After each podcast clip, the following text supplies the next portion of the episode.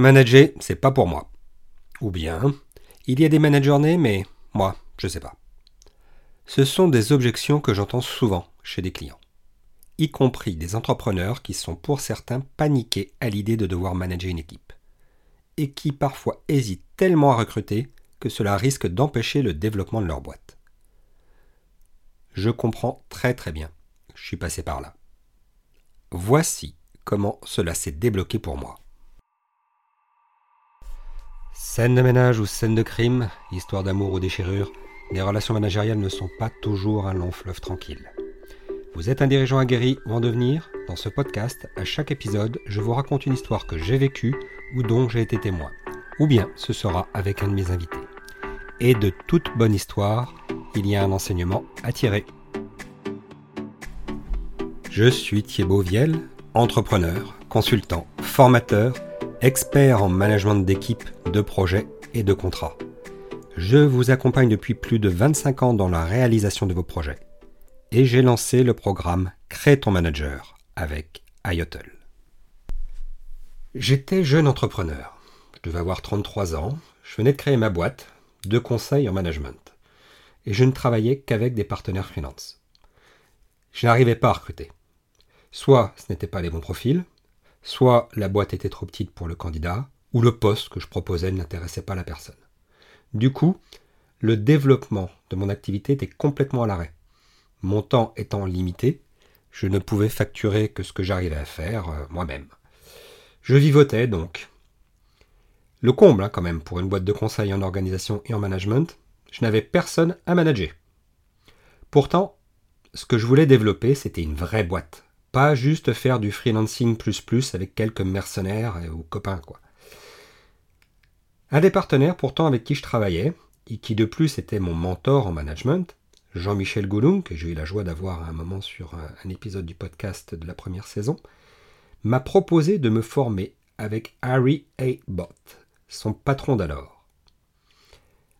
Jean-Michel voyait bien qu'il y avait un truc qui allait pas. Et comme je lui avais apporté quelques affaires, il m'avait dit C'est offert, pas de problème. Alors, cinq jours de formation intensive, offert impossible à refuser. C'était quand même un sacré challenge pour moi. Passer cinq jours avec dix personnes en immersion avec Monsieur Bott, un ancien éducateur en maison de redressement qui était devenu un mentor, vraiment un mentor en termes de management, et qui allait me passer à sa moulinette, je dois dire que ben oui, je redoutais un peu quand même. D'autant plus que jusque-là, pour moi, manager, c'était travailler beaucoup plus que les autres, décider de ce qui doit être fait, donc ne pas risquer de se tromper, et puis bah, dire comment faire les choses aussi. Vraiment un management assez directif. C'est un peu comme ça que j'avais été euh, formaté, on va dire, dans mon parcours euh, aussi bien universitaire qu'auprès de mes premiers employeurs. J'accepte donc de passer à la moulinette botte. Et quand vient mon tour la première journée, il passait chacun des stagiaires une, sous son regard perçant euh, les uns après les autres. Donc quand vient mon tour, Monsieur Bott me regarde intensément et me dit Pourquoi tu ne veux pas recruter des salariés? Dis-moi, dis-moi pourquoi tu ne veux pas recruter. Et là, j'ai eu un blanc. J'avais la nuque raide. Je sentais à la fois le chaud et le froid, une espèce de sueur froide qui me coulait sur le front. Je m'étais complètement crispé, les orteils recroquevillés dans mes chaussures. J'avais dix personnes qui attendaient ma réponse. Tempête sous un crâne. Ça a été ma révélation.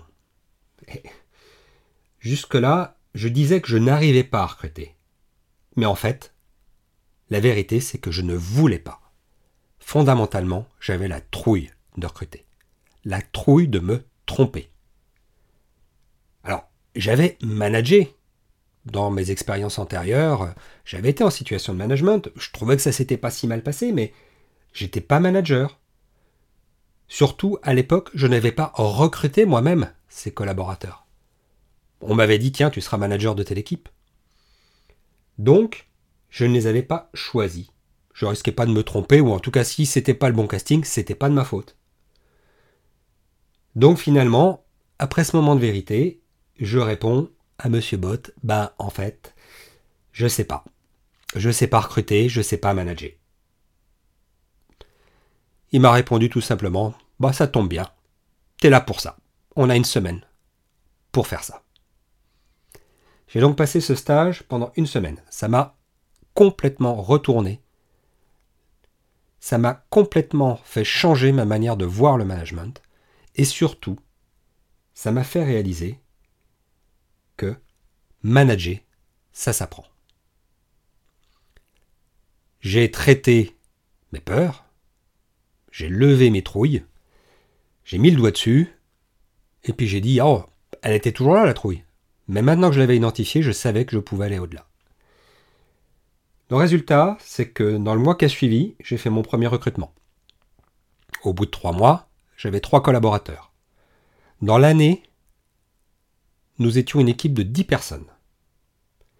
Et puis la boîte a continué à grandir, 30, 50 au moment où j'ai revendu à mon associé. Je peux dire effectivement que je suis devenu manager à cette occasion. Et dans les années qui ont suivi, je suis même devenu manager de manager. Surtout, je crois pouvoir dire que j'ai marqué mes collaborateurs. En tout cas, j'ai encore régulièrement des retours d'anciens d'entre eux qui me disent que j'ai aidé à les faire grandir et qui se souviennent du passage qu'ils ont fait avec moi comme manager dans ma boîte d'alors. Les deux grands enseignements pour moi de cette histoire, c'est que 1. Manager, ça s'apprend. Ce n'est ni inné, ni réservé à d'heureux élus, comme on peut parfois le penser, des gens qui ont fait des grandes écoles de management, etc. Euh, ça dit en passant, c'est pas dans les écoles de management qu'on apprend le management.